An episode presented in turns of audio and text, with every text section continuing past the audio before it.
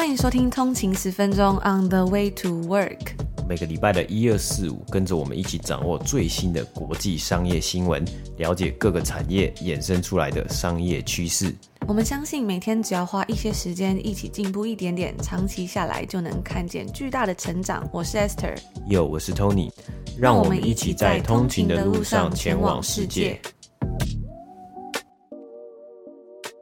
大家早安，今天是五月十三号，星期五，欢迎回来通勤十分钟。大家早安。那本期节目呢，是由棉豆腐赞助播出。相信如果是追踪我们蛮久的通勤族呢，应该都还有印象，就是我们现在所睡的这个床啊，就是棉豆腐的床垫啦。那这边你们应该会好奇说，如果不知道的话，应该会想说，嗯，你们住在加拿大，怎么会有棉豆腐的床垫呢？没错，就是当时啊，棉豆腐远渡重洋寄来加拿大，让我们在加拿大也可以享受到台湾制造的好床垫这样子的感觉。那其实我们现在已经大概是睡了一年左右吧，我觉得自己的使用感受都是非常的。好，就是我觉得还是睡得非常舒服。那如果不知道棉豆腐的通勤族的话呢，我们稍微介绍一下，棉豆腐呢是一个从零开始设计，把床当做科技产品来开发，做出专属于东方人的好床的一间公司。那这一次呢，我们来跟大家分享几个，就是棉豆腐的一些新的产品，我们自己也使用了，然后觉得非常喜欢的几个产品。那这次啊，因为我们刚好就回台湾嘛，所以呢，在回到加拿大之际呢，我们就把这些呃眠豆腐的产品就是带回到了加拿大。但是呢，因为每次坐飞机都有这个行李限制嘛，然后我们总共是体验了几个产品，包括他们非常可爱的午睡枕，还有他们的裸床包，双层纱的裸床包，还有一个东西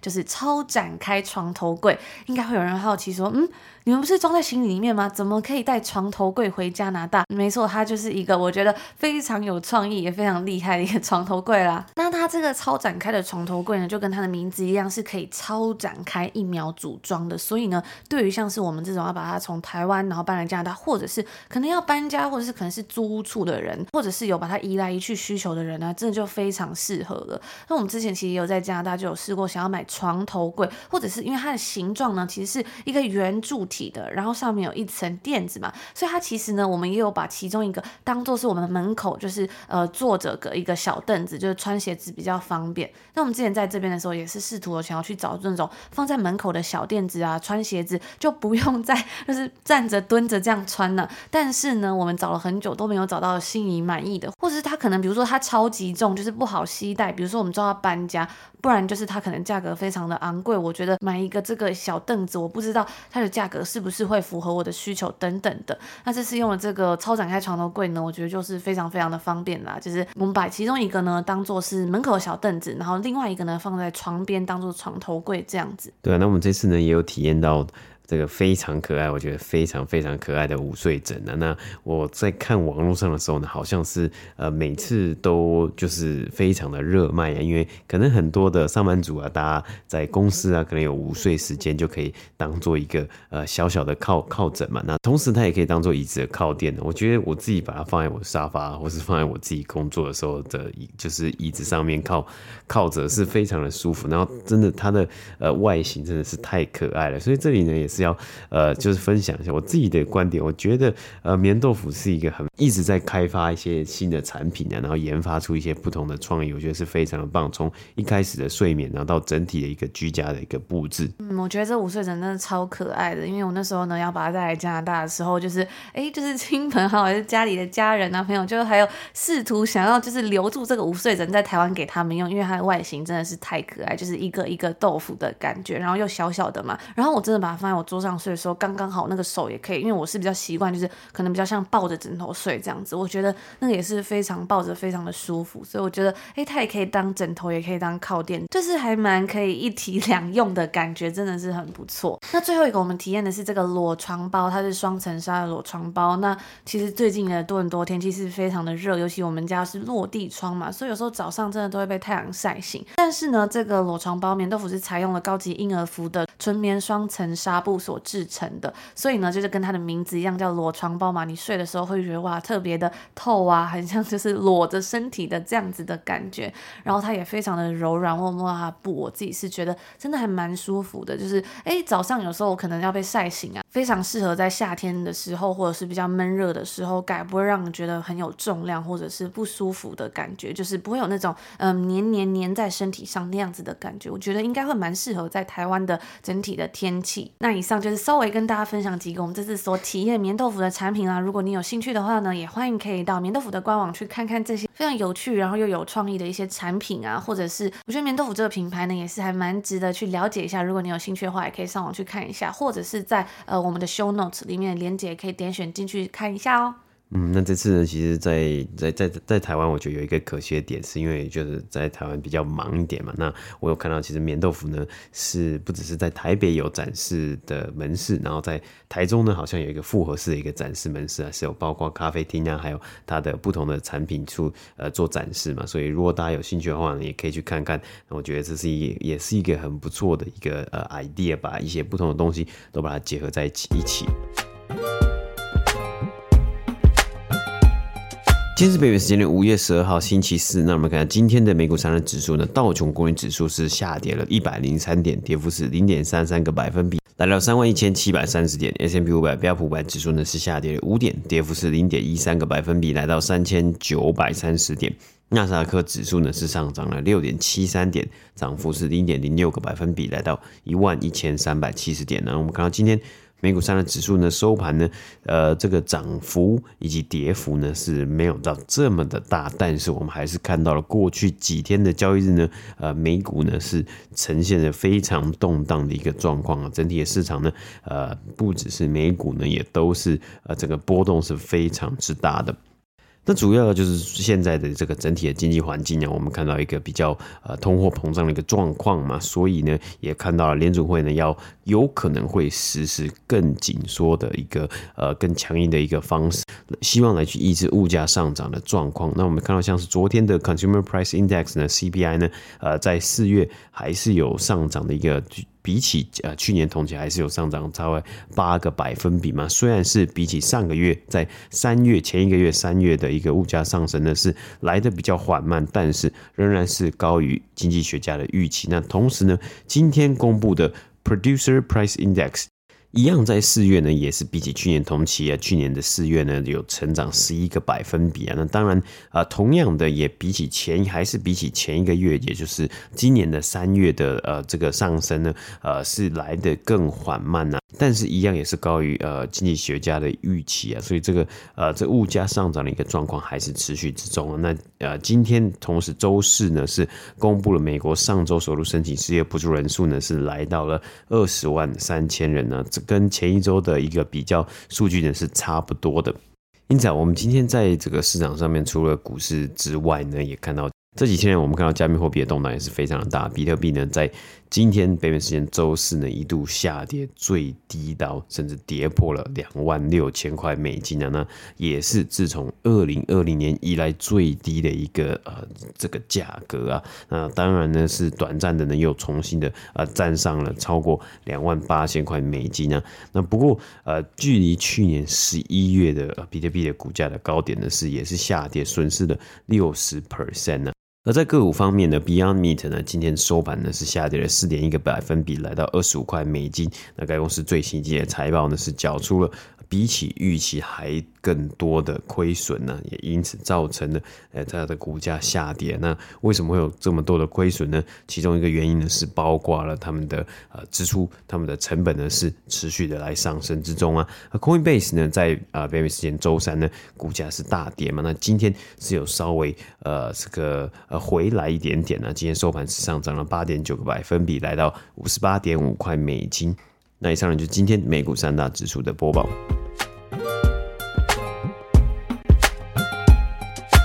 今天的第一则新闻呢，要来跟大家分享有关于这个 Metaverse 的新闻。Roblox 的股价呢，在他们周二公布了令人失望的第一季财报之后呢，下跌了十个百分比。但是呢，在隔天的北美时间周三的时候呢，股价却又上升了超过三个百分比。然后啊，谁知道到了今天星期四呢，又再上升了将近二十个百分比。我们今天呢，就来看看是什么样的原因啊，让这间公司它明明财报表现是令人失失望的，但是呢，它的股价却上涨了的原因。那如果你还不清楚这是一间什么样的公司的话呢，Roblox 它是一款特别受小朋友喜欢，也特别受小朋友欢迎的一个虚拟世界的游戏，所以它有点像是呃这个元宇宙的概念。那玩家呢可以在手机、电脑还有游戏机上面玩这个游戏，玩家呢也可以居住在整个虚拟的世界里面玩游戏，甚至将他们创作的作品卖给其他的玩家。在前阵子呢，我们有跟大家分享到，Chipotle 呢也有跟 Roblox 合作推出一个游戏。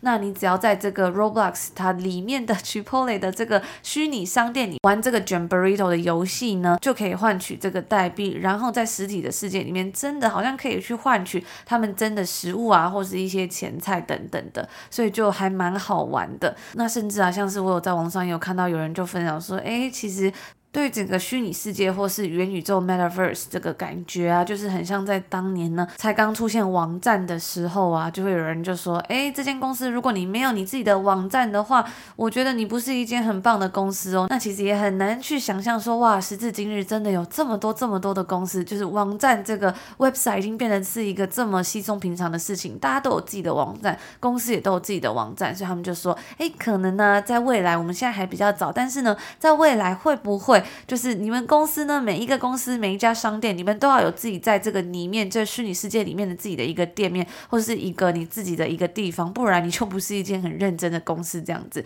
也有人是这样说啦，所以是还蛮期待整个这个虚拟世界或是元宇宙在未来的应用跟普及。但首先呢，我们现在稍微看一下他们在第一季的财报表现。在本季呢，该公司每股亏损二十七美分，比起先前华尔街预期的每股亏损二十亿美分，又是多了一些。那除此之外呢，根据 Refinitive 的数据啊，分析师早前预计 Roblox 的营收呢是会来到六点四五亿美金，但是呢，他们所公布实际的营收则是低于预期的六点三一二亿美金。那 Roblox 在本季的预订量 Bookings 在本季度是下降了三个百分比，CEO 就解释说啊，这是因为在去年的这个时间就是去年同期的这个时间呢，玩家对于这个游戏的投入是比较多的。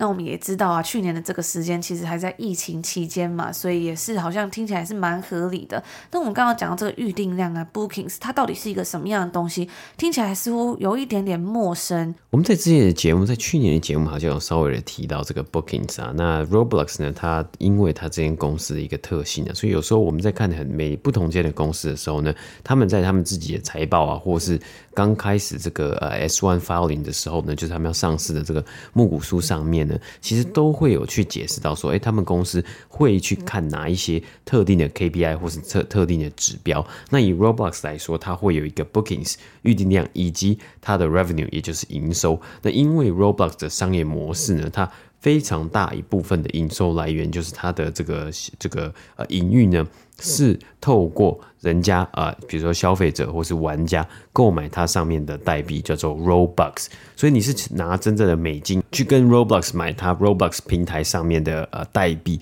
然后呢，你在呃你可能有虚拟的分身啊，虚拟的角色，你的虚拟的角色在这个虚拟的世界 Roblox 世界之中呢，如果你花了 Robux 呢，它才会计入成为 Roblox 真正的营收。所以呢，这个 Booking 最简单的呃概念呢，就是哎玩玩家消费者他们花了钱去买它的代币啊，所以他也在呃就跟刚刚 Esther 提到的这个 CEO 呢，他讲到啊，在去年的时候呢，可能很多人呢、很多玩家、小朋友，大家都在家里，大家的钱呢，可能手中的 disposable income，大家可以消费、可花费的一个金额呢是比较多的。再加上呢，我觉得可能还有一个原因，就是今年呃疫情结束了嘛，那疫情结束，大家可能可想要 focus 在其他的地方，或者是呢，因为现在有通货膨胀的状况，很多东西呢都变贵了，那。呃，可以花费在一些娱乐啊，还有体验的，呃，可能 budget 的的这个金额呢会减少，所以在这个 booking 上面，就是大家花了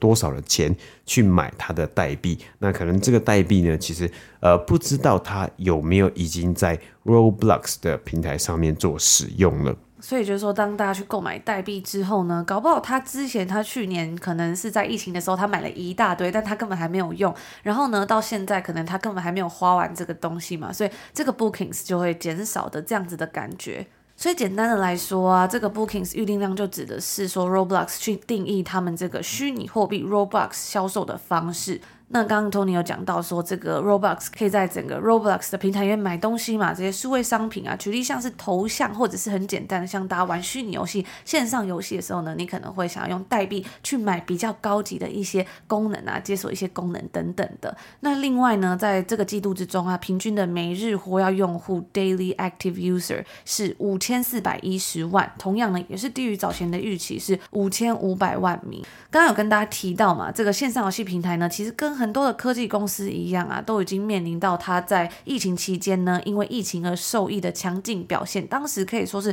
大家都非常的开心，但是呢，就要去做比较的时候，可能脸色就不会这么好看了，因为大家可能就会想要来看说它跟目前就是在疫情之后的表现，会不会就显露出一个强烈的对比嘛？因为在疫情期间呢，小朋友是必须要待在家里上线上课程的，也不太能够去出门社交啊，有很多人真的就是黏在电视机前面，或者是疯狂的去玩这些游戏，让自己好过一点。但是呢，不晓得现在开放了之后，小朋友是不是还会继续选择这项娱乐？该公司的 CEO 呢，也在 Mad Money 这个节目上面受访的时候就提到说，其实本来就很难去拿这个三月份的成绩来做对比，毕竟去年的这个时候还在封城期间，疫情十分严重的时候嘛。那 Roblox 的 CFO 首席财务官呢，就表示说，我们曾经预计在四月份的同比增长，也就是对比去年同期的增长呢，将会触及到最低点。不过呢，现在看来啊，其实是已经在三月份的时候就达到最低点了。那其实这是一件很棒的事情啊，就代表说我们在四月份的同比增长率是连两年都是好于三月的。不过根据我们刚刚所提到，他在这一季财报的表现其实不是十分的优异嘛。那到底是为什么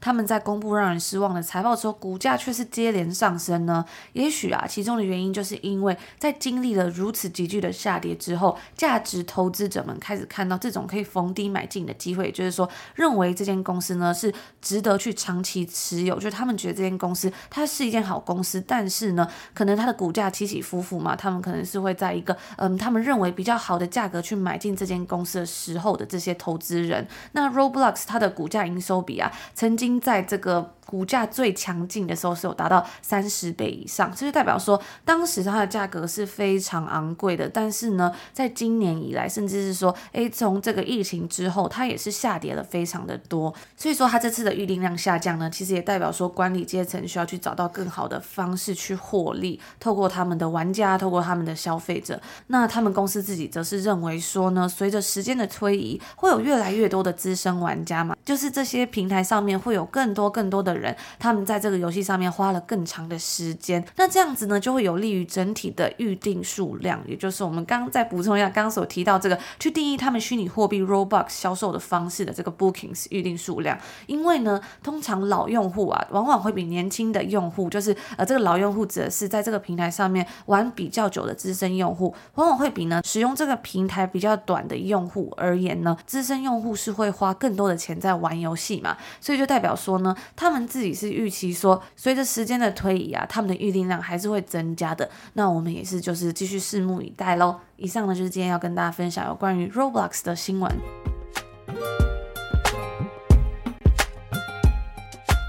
那接下来呢，跟大家分享我前阵子刚好趁着有空的时候啊，看了一部电影，叫做《雨天纽约》（A Rainy Day in New York）。它是一部在二零一九年呢由导演 Woody Allen 所执导的一部爱情电影。主要剧情呢是在谈论说，呃，家境富裕的两个大学生情侣，他们周末从学校回到其中这个男主角，也就是这个近期都是一直非常火红这个 Timothy s h a l a m e t 这个男饰演的这位男主角，他在电影里面的家乡纽约旅游的时候呢，发生了一连串故事。那这部片呢，稍稍微补充一下，他原本的计划是由亚马逊影业来发行，但是呢，后来因为 Woody Allen 他深陷丑闻争议，所以呢，后来电影他是没有办法在美国上映的，直到 Woody Allen。后来转往欧洲之后呢，才有片商愿意伸出援手，让电影在欧洲跟亚洲部分地区来上映。那当然，电影里面的一些剧情啊、影射的桥段，可能影射的桥段，我自己呢也是不是十分的喜欢。但是呢，今天想要跟大家分享的是有关于这部片它的氛围啊，以及在纽约的景色。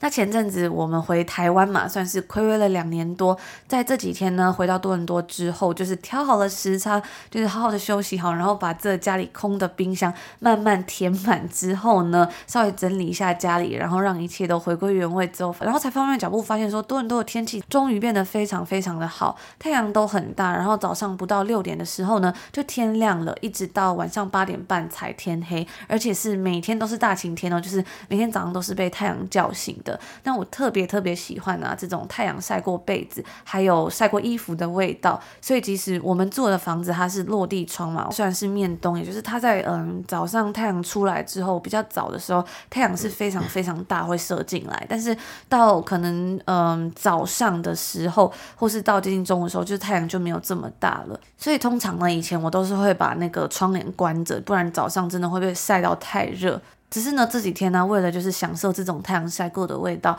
嗯，我都会把窗帘打开，然后尽量想要让太阳晒晒被子，有太阳的味道，心情也会跟着很晴朗的那种感觉。那虽然每年夏天其实在多伦多都是类似这样子，非常。太阳天气非常好啊，然后太阳很大的季节，但是呢，因为其实在这边呢、多伦多的冬天是非常寒冷的，最冷的时候可能达到负二十几度，然后它是长达我自己觉得是长达半年啊，就是冷的时候是非常长的，而且呢，几乎都是看不太到太阳的天气，也不是说阴天，只是就没有太阳，所以那种感觉跟有太阳的时候是差非常多。还有一个呃，我自己最不习惯的是白天的时间非常非常短，就是可能四点太阳就下山，然后蛮晚太阳。才呃出来，所以等于说整个白天的时间就很短嘛。那你可能会觉得，哎，好像一直笼罩在整个黑暗之中的感觉。再加上过去两年的疫情啊，我这次回来之后呢，我就发现说，哎，原来这个城市的夏天原来是这么的呃风光明媚啊，这么的漂亮。然后我记得啊，甚至是在今年年初的时候，多伦多的餐厅都曾经一度又关闭，我真的都快要忘记这些事情了。只是刚好在想到说，哎，为什么我对于多伦多的夏天有这么不一样的感受，就觉得哇，怎么这么棒的感觉？原来是因为疫情封城了两年，真的一切非常的不一样。然后刚刚讲到这个餐厅一度关闭嘛，不知道大家还记不记得，我们那时候有分享，就是。在节目上跟大家谈到说，那时候的餐厅就是一度又因为疫情又起来，所以呢是一直关闭到了农历新年的年前，餐厅才又再度开放内用。那那时候呢，大家也都在说，感觉会不会是因为为了让华人可以去庆祝农历新年？因为其实在，呃多伦多整个加拿大有非常多的华人嘛，所以才赶快压在这个除夕前一天开放，可以让大家去餐厅用餐，然后让大家感受一下新年呢、一家人团聚的气息。甚至啊，我还有一个很印象深刻的是，那时候其实我们有时候都会去看电影嘛，就是在呃开始电影院有开放让大家可以进场看的时候，我们有时候都会去电影院看电影。然后呢，有一阵子好像是开放到说可以吃东西，就是在电影院，就是在电影院里面呃可以吃东西这样子。然后把本来有间距的位置都取消，就是让大家可以坐得很近这样子。不然疫情的时候，他本来那个票啊是都要隔很开，然后梅花座这样。可是呢，后来有一天我们好像去电影院的时候，不知道是看哪一部片，就是我们好像是去看蜘蛛人最新的一部蜘蛛人，好像是 No Way Home 嘛，无家日的样子。然后呃那个时候刚好那一天呢，应该是圣诞节，十二月二十五号。就那一天去的时候呢，他就说，哎，现在呢。电影院是不能，就是里面你进到电影院里面啊，然后你要看电影的时候是不能吃东西的，所以是没有提供吃东西，然后你全程都要戴口罩。那本来呢是已经呃原本已经是开放可以吃东西啊，或是没有一些什么梅花座的限制，但是呢，因为当时好像又有 Omicron 的一个疫情，所以就又重新 reverse 回来了。那那时候我们真的觉得是蛮难过的，因为我们那时候还特别去了一个算是叫做好像是叫做 Cineplex 的 VIP 电影院，就是它的那个电影院的椅子呢是可以累有一点点躺平啦，然后呢它可以在里面，就是你的位置很大嘛，所以你可以在你的位置上面扫描 QR code，直接用手机点餐，然后就有电影院的人员送餐进来到你的位置上。我们那时候还想说哇，就是好开心哦，来到第一次来到这个电影院，然后想要好好享受一下这个餐点的时候呢，才被告知说哦，原来今天。已经不能在电影院里面吃饭了，就觉得哇，怎么会发生这样子的事情？那所以呢，我们这次回来之后啊，我真的是特别珍惜这种呃大太阳啊，或者甚至开始恢复就是正常生活的感觉。所以，我们最近呢，每天早上有时候工作之前啊，都会散步出门去买咖啡，去家里附近买咖啡，珍惜一下有太阳啊。还有一切恢复正常的时光。那今天呢，我就去了一间以前我还蛮常去的咖啡店买咖啡。那那间咖啡店它是一家小小的藏在一个小巷子里面的，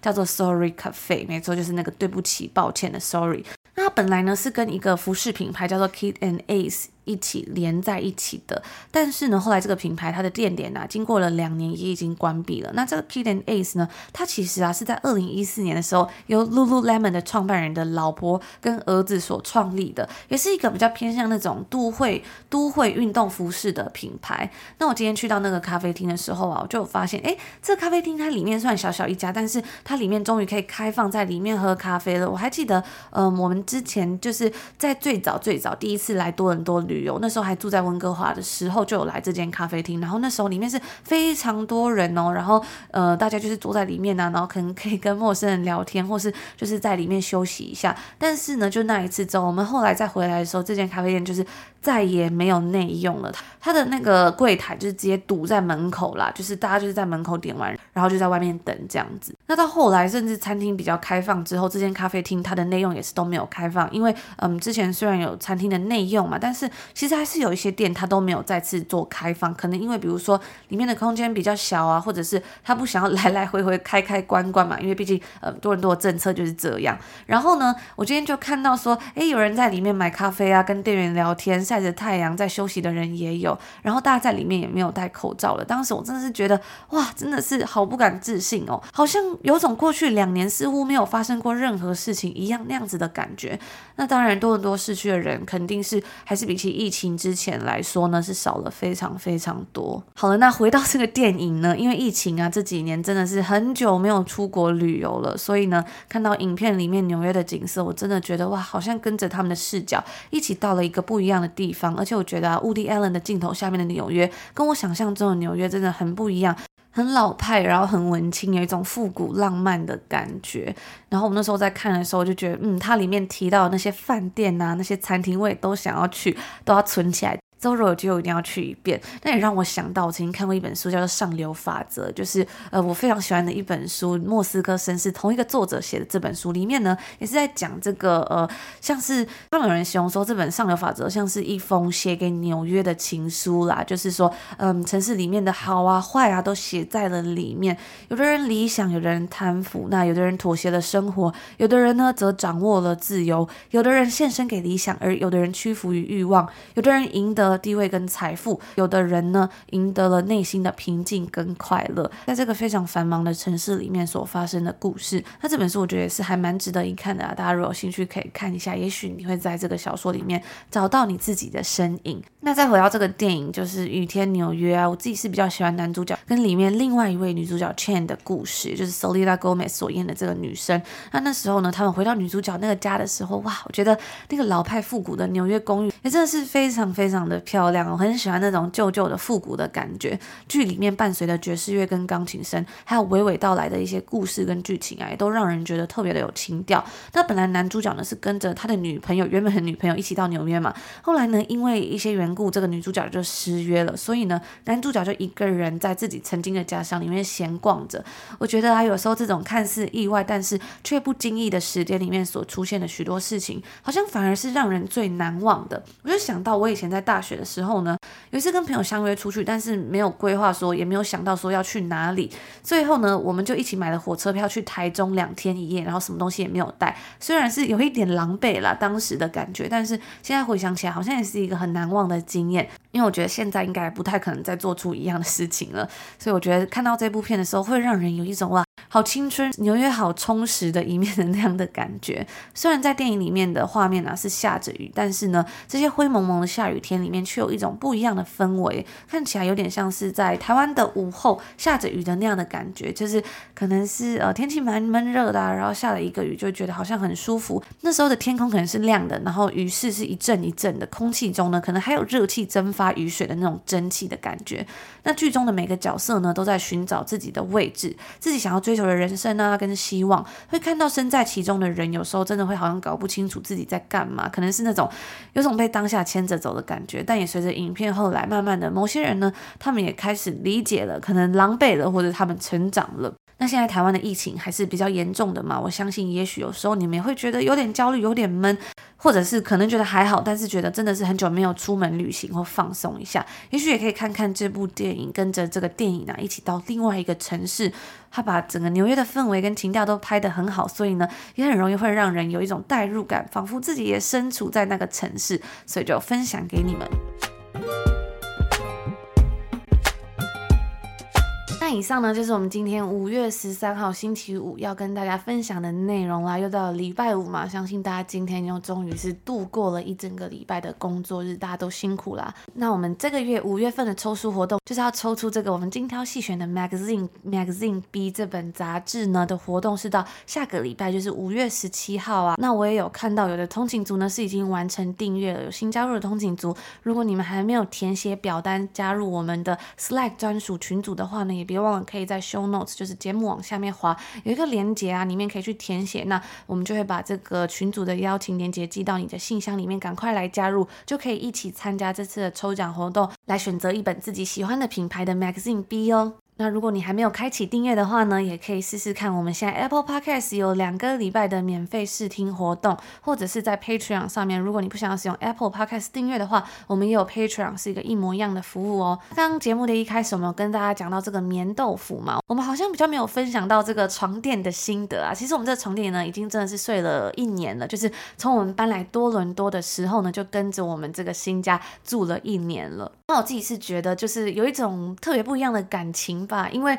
其实，在北美这边的很多的租屋呢，都是空空的，当然也是有一些有家具的啦。但是，嗯，普遍很多呢，其实都还是空空的 apartment 或 condo 这样子。所以就代表说呢，里面的家具是你要自己去添购的，比如说你要自己去买桌子、椅子啊，或者是你要买沙发、床垫这些东西，床头柜等等的。那有的人可能会觉得这样子比较麻烦，但是呢，我自己也会觉得说，哎，其实这样子就是你可以去布置你自己家里的感觉。毕竟每个人喜欢的风格其实不太一样嘛。所以那时候我在找就是这个租屋处的时候啊，我就会特别去，我自己也会比较避开，就是有带家具的，因为嗯，通常房东付的家具可能都会零零落落的，而且可能就是也不是你自己喜欢的风格嘛。所以这一次呢，我们搬到这个家之后，我就还蛮认真的布置了这个家里面，因为觉得可能会在这边住蛮久的。所以一开始这个家我们大概是空了好几个月吧，因为那时候跟大家提到，那时候在疫情期间呢，你要订所有的家具、所有的东西，这供应链呢，所有东西都是堵塞的。那我们的沙发我已经忘记了，就是有点久了，但是呢，应该是等了超过半年了。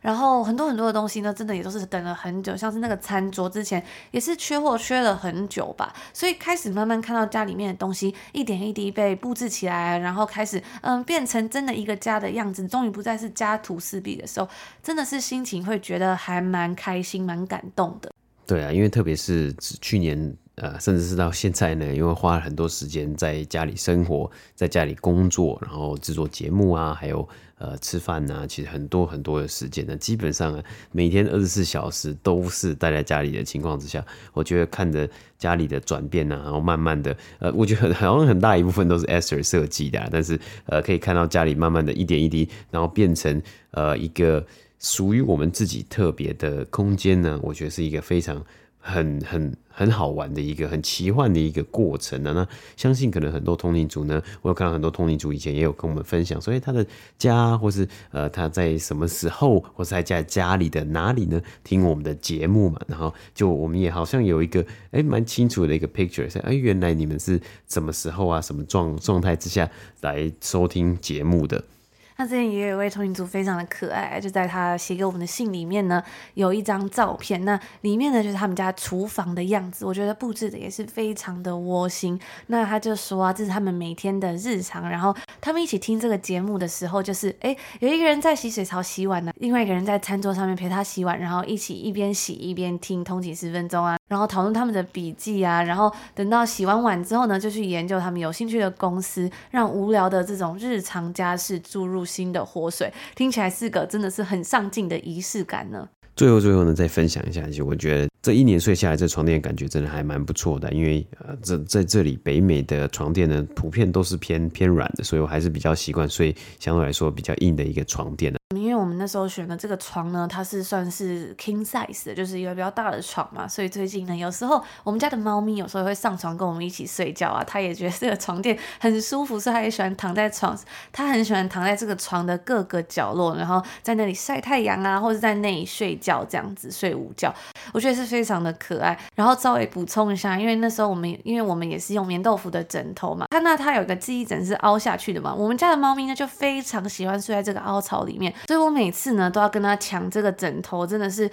不厌其烦的就要把它从这个枕头的凹槽里面抱下来，真的是之后如果有机会就拍一个影片给大家看。就是我真的人呐、啊，就是睡在那个上面，可能我没有睡在这个正正的凹槽上面的时候呢，我睡在边边角角的时候，然后他就会这样三步做两步，赶快跳上这个凹槽，然后就是一屁股坐下来准备要睡觉，姿势都摆好，这样真的是非常的好笑。就是最后再跟大家分享一下。那以上呢就是我们今天星期五说要跟大家分享的内容啦，也祝福大家今天礼拜五呢有一个美好的开始，然后先在这边。祝福大家有一个愉快的周末，我们就下周见喽！下周见，拜拜。拜拜。